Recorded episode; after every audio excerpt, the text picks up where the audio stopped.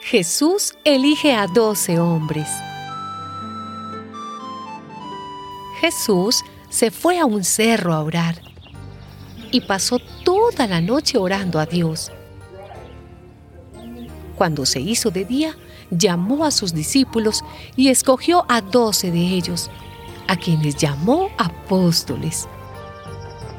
Estos fueron Simón, a quien puso también el nombre de Pedro, Andrés, hermano de Simón, Santiago, Juan, Felipe, Bartolomé, Mateo, Tomás, Santiago, hijo de Alfeo, Simón, al que llamaban el celote, Judas, hijo de Santiago, y Judas Iscariote, que fue quien traicionó a Jesús. Los envió a anunciar el reino de Dios y a sanar a los enfermos. No lleven nada para el camino, ni bastón, ni bolsa, ni pan, ni dinero, ni ropa de repuesto.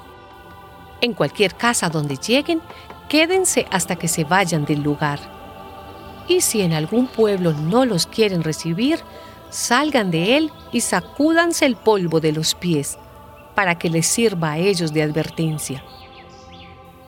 Salieron ellos, pues, y fueron por todas las aldeas, anunciando la buena noticia y sanando enfermos.